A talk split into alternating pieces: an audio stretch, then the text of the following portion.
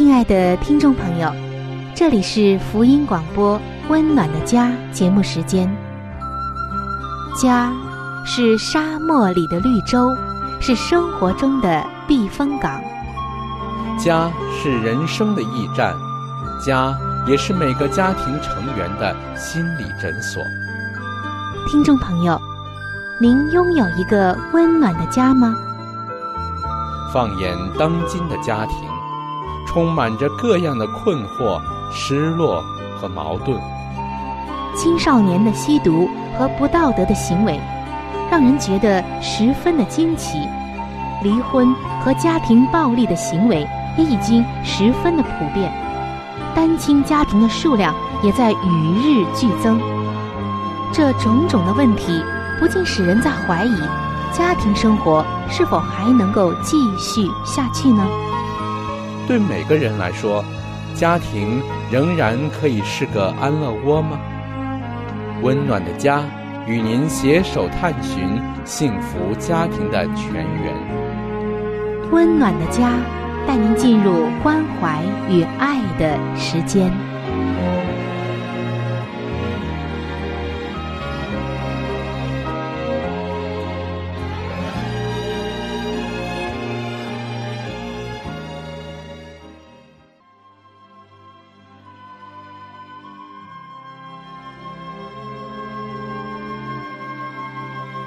上帝眼中全然美丽的女人，是蒙福的女人，是幸福深处的女人。全然美丽的女人，把爱的港湾装点得温暖阳光、简约纯全，令人留恋。冬不冷，夏不热，春意盎然，秋果累累。令丈夫停靠，孩子们称她有福。有赞美说，才德的女子很多，唯独你超过一切。让我们一起来寻找上帝在建造生命美丽方面对你的旨意。欢迎进入全然美丽的女性新生命。系列的分享，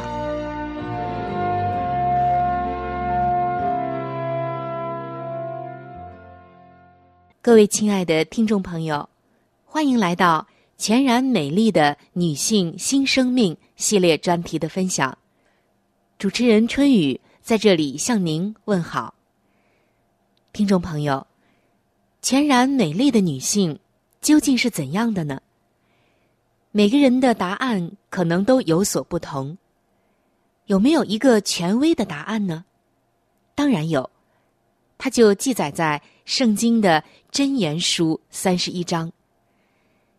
这一段时间，我们一直在分享着圣经箴言书的三十一章，因为在这里，上帝为我们描绘了一个全然美丽的女子，那是上帝眼中。全然的美丽，而不是人眼中的美丽，或者说是人的定义。也是我们明白，女性真正的美丽不是美貌，而是才德。从上期节目开始，我们已经进入到真言书三十一章十七节的分享当中。这十七节的经文这样写道。他以能力束腰，使膀臂有力。在上一期的节目中，我们已经分享了这节经文的一部分。那今天啊，我们还要继续的来分享。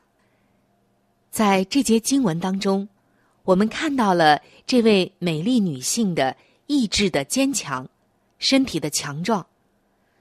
正如她在工作以及工作态度上所显明的那样。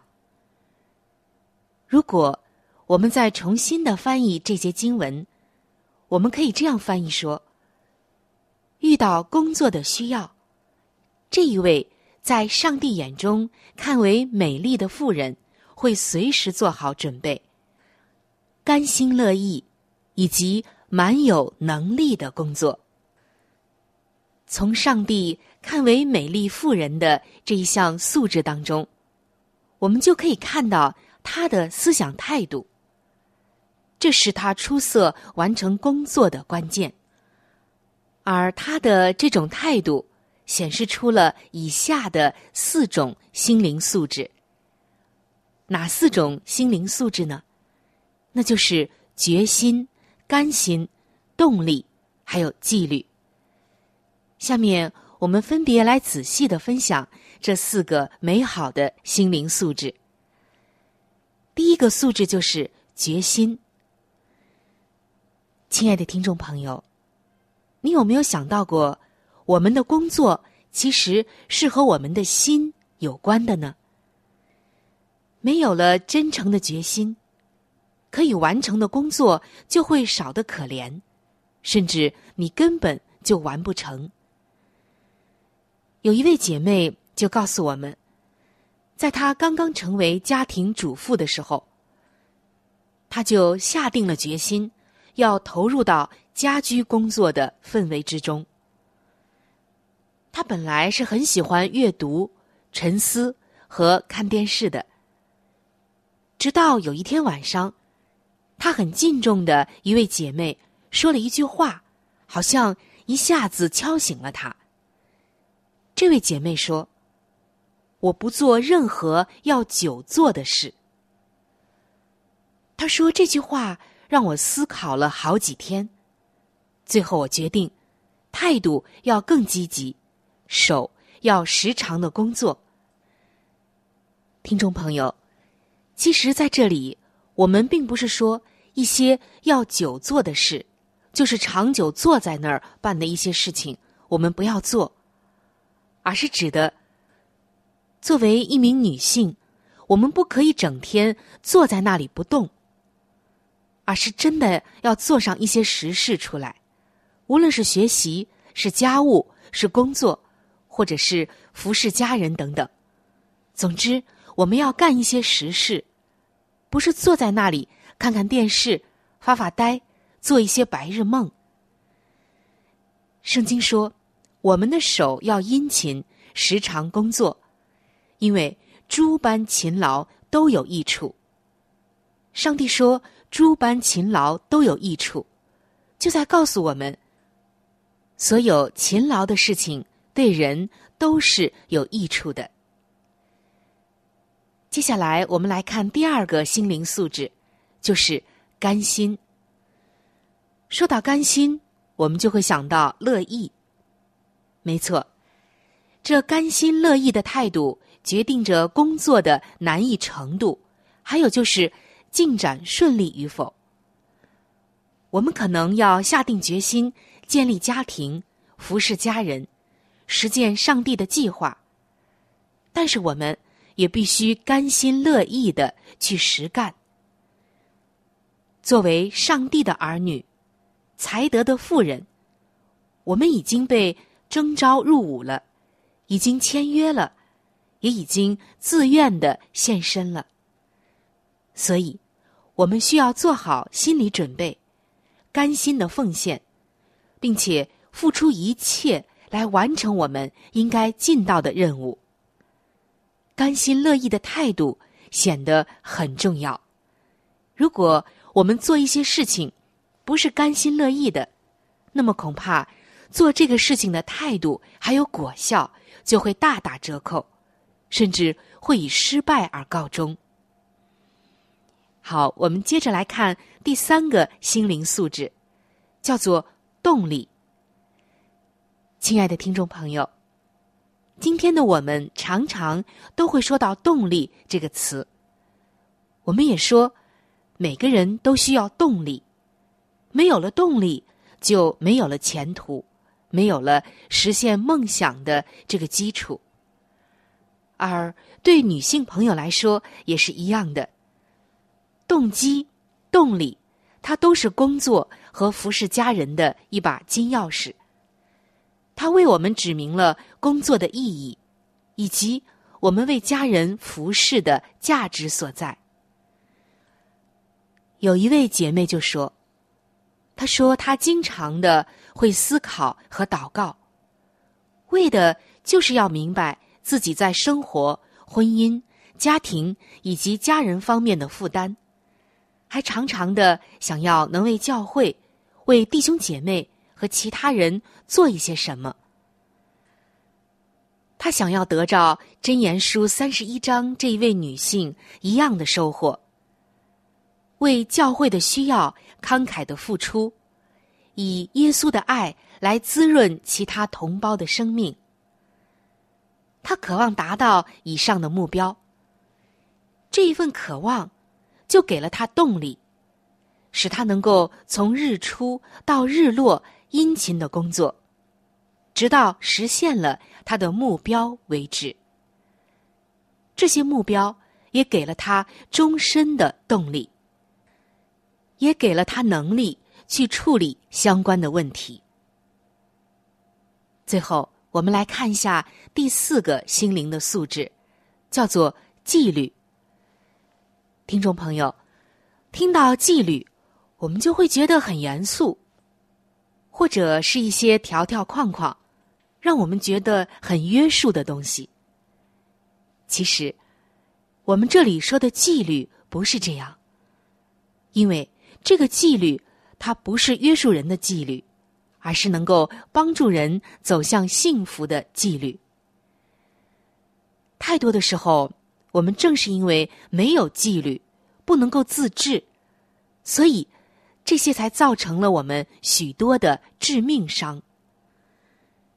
这也使得我们知道，现在所有的都是梦想、愿望、目标以及空谈。但是真言书的十四章二十三节就写道：“嘴上多言，乃至穷乏。”纪律就是将空谈化作行动，以及实现目标的必要条件。比如说。我们希望拥有一个清洁的房间。纪律就叫我们在闹钟响起的时候起来工作。纪律也会让我们离开舒适的长沙发或者是安乐椅。纪律会督促我们走进厨房，拿出吸尘器，还有清洁用品。纪律也在我们想偷懒的时候，推动我们继续的前进。纪律也催促我们干净利落的完成手上的工作，而不打折扣、半途而废或者是拖延。纪律也更叫我们完成工作之后放开一切。纪律，它是和意志有关的。所以，爱美的姐妹们，意志坚定才是工作的基本要素。如果我们意志坚定，就会胜过懒惰，不再拖延，也能够克服凌乱，很多的问题就迎刃而解了。你同意吗？好，我们今天分享的有四点，就是决心、甘心、动力，还有纪律。不知道您是否同意呢？好，我们今天的话题就先分享到这儿，在下一期的节目中。我们还会继续的来分享如何成为全然美丽的女性，欢迎您能够到时收听。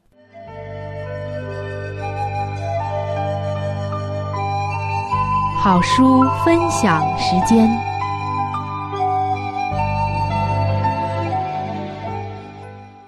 各位收音机前的听众朋友，各位亲爱的弟兄姐妹，您现在所收听的节目是由希望之声。福音广播电台为您带来的温暖的家，现在又到了这个节目当中的一个小环节，叫做好书分享。在每一期的节目当中呢，我们都会和您分享一本非常好的书籍。虽然每一次和您分享的时间呢只有短短的几分钟，但是我相信这本书当中的内容一定会深深的吸引着你，亲爱的听众朋友。我们每一次和您分享的这本书籍呢，都是和我们的家庭有直接密切的关系。我们将要和您分享的这本书的名字叫做《富林信徒的家庭》。亲爱的听众朋友，这本书将会告诉我们如何的来预备进入那婚姻的殿堂，同时在婚后的生活当中如何料理家务，以及在经济、教育子女等各方面。亲爱的听众朋友，如果您听完了这本书之后，您喜欢这本书，您想拥有这本书，您可以来信或者是发电邮给我们，我们可以免费的将这本书送给您的。我们具体的通讯地址会在节目当中播报给您听，请您留意。富林信徒的家庭第六十章：上帝的管家。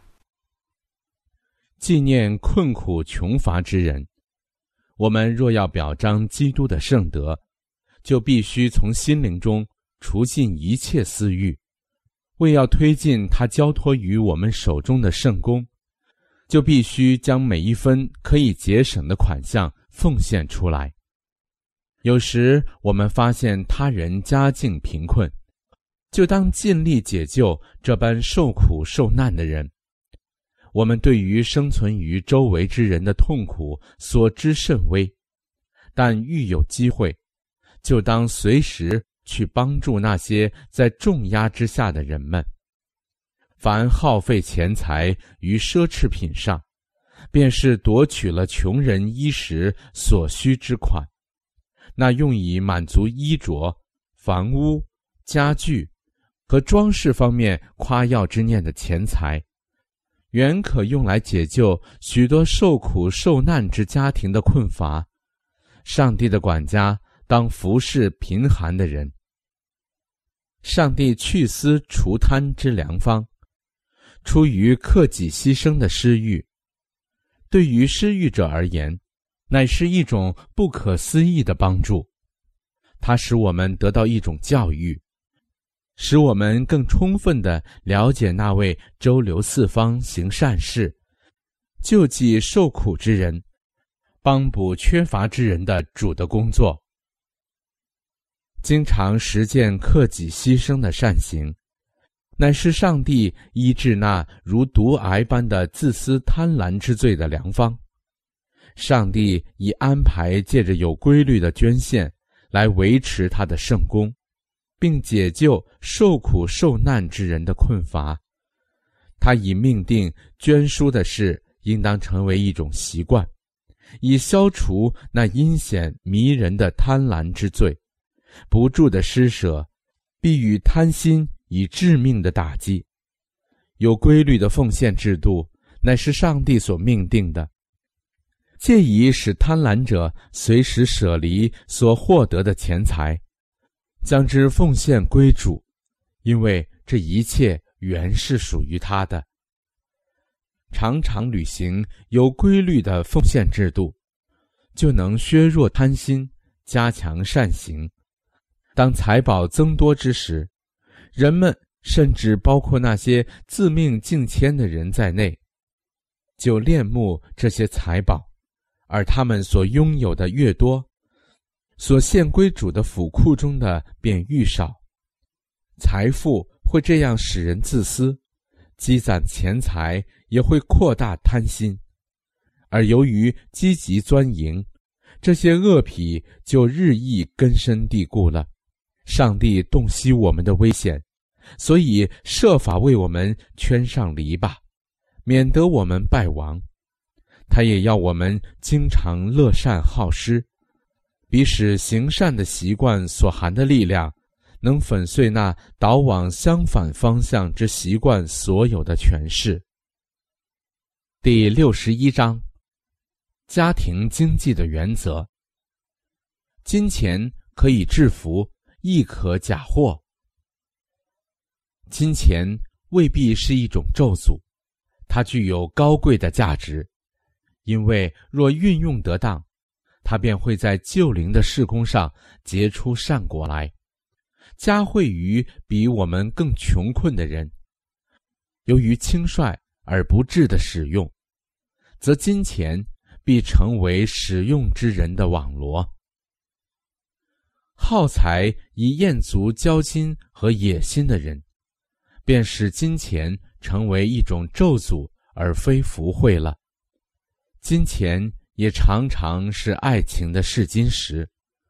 凡拥有比应付基本需要更多资财的人，实在应该寻求智慧与恩惠，比认清自己的心，并殷勤的加以保守，免滋生幻想中的需求，而成为不忠实的管家，浪费主所托付于他的资金。当我们以爱上帝为至上时，服侍的事物在我们的爱中，便会处于合适的地位上。我们若谦卑恳挚的寻求知识和才能，比善用我们主的财物，就必领受从上头来的智慧。但人心若偏向本性的癖好与倾向，抱着金钱能给予幸福而无需上帝恩眷的意念，则金钱便成为一位暴君，控制了那人，他获得了他的信任。和重视，甚至被奉若神明，名誉、真理、公义和公平都成了他坛上的牺牲。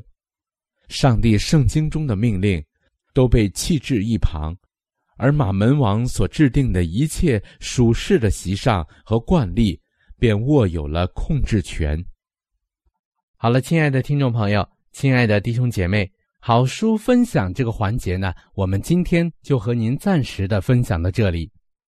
那如果您对这本书籍非常的感兴趣，希望得到这本书籍的话呢，请您来信告诉我们，我们会免费的将这本书送到您的手中的。来信请寄香港九龙中央邮政局信箱七一零三零号，你写春雨收就可以了。如果你给我们发电子邮件也是可以的，这样更快捷一些。我们的电邮地址是 c h u n y u 小老鼠 v o h c 点 c n。好了，亲爱的听众朋友，我们期待着您的来信。下面呢，我们将时间继续交给春雨姐妹。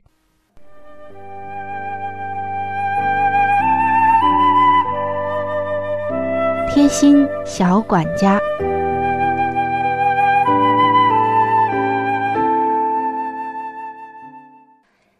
各位亲爱的听众朋友，欢迎来到贴心小管家的时间当中，我是您的朋友春雨。今天我要和您聊一下我们生活中，尤其是在厨房里常常都会用到的两样东西。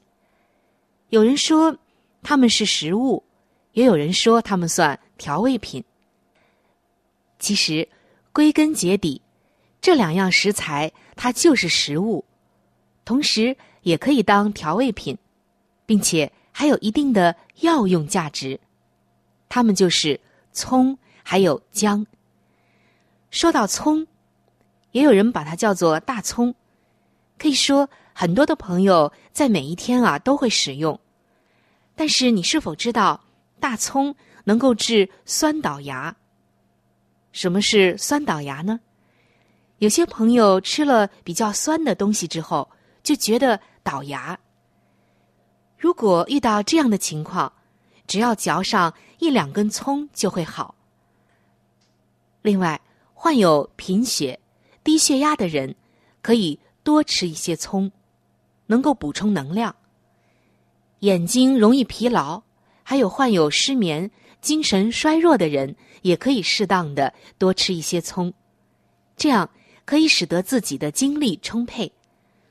不过要提醒您的就是，再好的东西也不可以过量，适可而止。下面我们要来说一说姜了。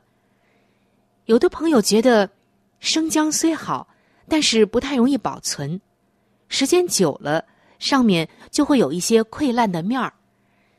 其实啊，生姜如果切成丝，保存更容易持久，这可能是您没有想到的。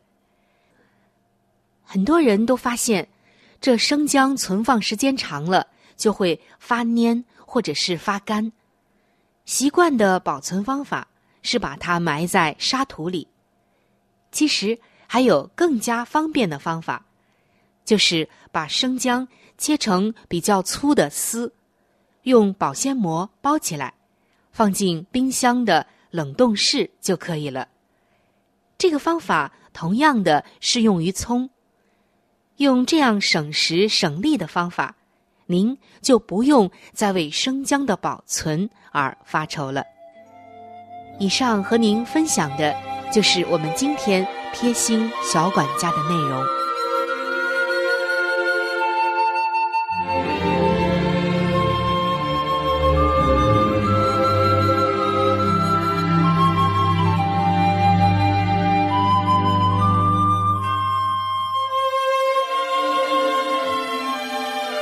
各位亲爱的听众朋友，今天的话题就和您分享到这里。如果您对于家庭，或者是有关于家庭的话题，有什么样的问题、想法与建议，或者是美好的经验与见证，春雨在这里可是非常非常的欢迎您能够写信给我。如果您在家庭方面，或者是婚姻方面、情感方面遇到一些问题，遇到一些难处，那我们也是非常的希望能够成为您最最知心的朋友。你可以来信告诉我你心中的问题、困惑与烦恼，我们会尽我们最大的能力帮助到您。另外，在我们这里。也为您预备了一些与家庭、婚姻有关的资料，是可以免费的赠送给您的。如果您有需要，那么欢迎您和我联系。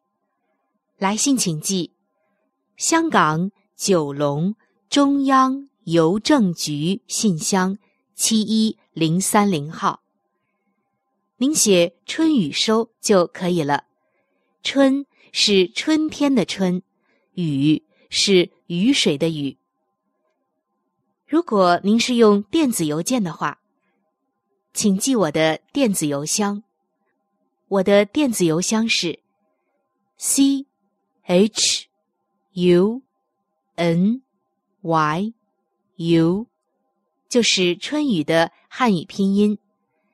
接下来是小老鼠 v o。H c 点 c n。如果您有话想和志鹏说，也可以通过我转交给志鹏。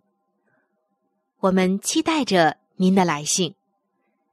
在这里要特别说明一点的就是，如果您的条件许可的话，欢迎您能够上网来收听我们的节目，以便于取得最佳的收听效果。我们的网址是三 w 点 v o h c 点 c n。本期的节目到这里就要说再见了，下期节目我们再会。愿上帝赐给您一个温暖的家。